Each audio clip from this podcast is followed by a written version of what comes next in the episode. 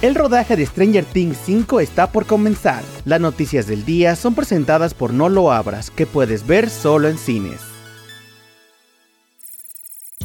Comenzamos con buenas noticias para los fans de Twister Metal, ya que Pickup ha renovado la adaptación del videojuego para una segunda temporada. El protagonista, Anthony Mackie, fue quien reveló la noticia durante la ceremonia de The Game Awards 2023, donde el programa estaba nominado a Mejor Adaptación. Twister Metal sigue a John Doe, un forastero hablador al que se le ofrece la oportunidad de una vida mejor, pero solo si consigue entregar con éxito un misterioso paquete a través de un páramo post-apocalíptico. En Latinoamérica, la serie está disponible a través de HBO Max.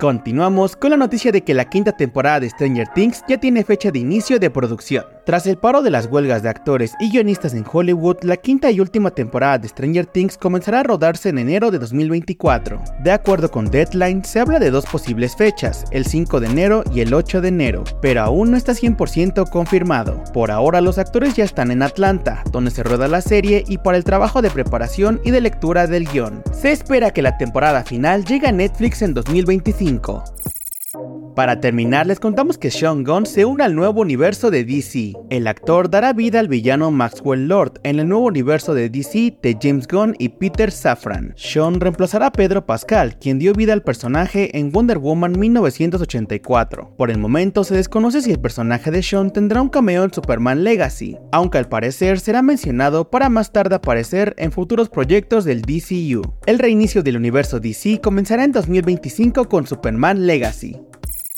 Eso fue todo por hoy. Recuerda que no lo abras, la puedes ver solo en cines. Yo soy Mike Stopa y Spoiler News Daily es una producción de Spoiler Time y Posta. Hasta mañana.